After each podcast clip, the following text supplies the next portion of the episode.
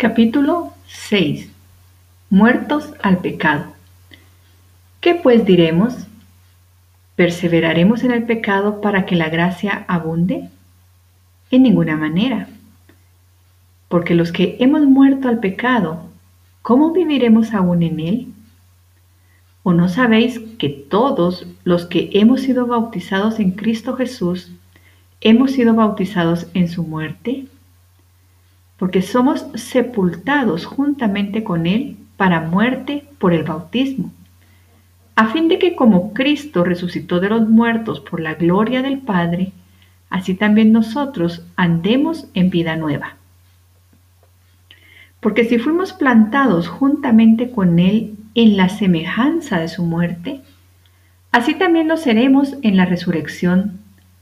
Sabiendo esto, que nuestro viejo hombre fue crucificado juntamente con Él, para que el cuerpo del pecado sea destruido, a fin de que no sirvamos más al pecado. Porque el que ha muerto ha sido justificado del pecado. Y si morimos con Cristo, creemos que también viviremos con Él. Sabiendo que Cristo, habiendo resucitado de los muertos, ya no muere, la muerte no se enseñoreará más de Él. Porque en cuanto murió, el pecado murió una vez por todas, mas en cuanto vive, para Dios vive. Así también vosotros consideraos muertos al pecado, pero vivos para Cristo. No reine pues el pecado en vuestro cuerpo mortal, de modo que lo obedezcáis en sus concupiscencias, ni tampoco presentéis vuestros miembros al pecado como instrumentos de iniquidad, sino presentaos vosotros mismos a Dios como vivos de entre los muertos y vuestros miembros a Dios como instrumentos de justicia. Porque el pecado no se enseñoreará de vosotros, pues no estáis bajo la ley, sino bajo la gracia. Siervos de la justicia. ¿Qué pues? ¿Pecaremos porque no estamos bajo la ley, sino bajo la gracia? En ninguna manera. ¿No sabéis que si os sometéis a alguien como esclavos para obedecerle, sois esclavos de aquel a quien obedecéis, sea del pecado para muerte o sea de la obediencia para justicia?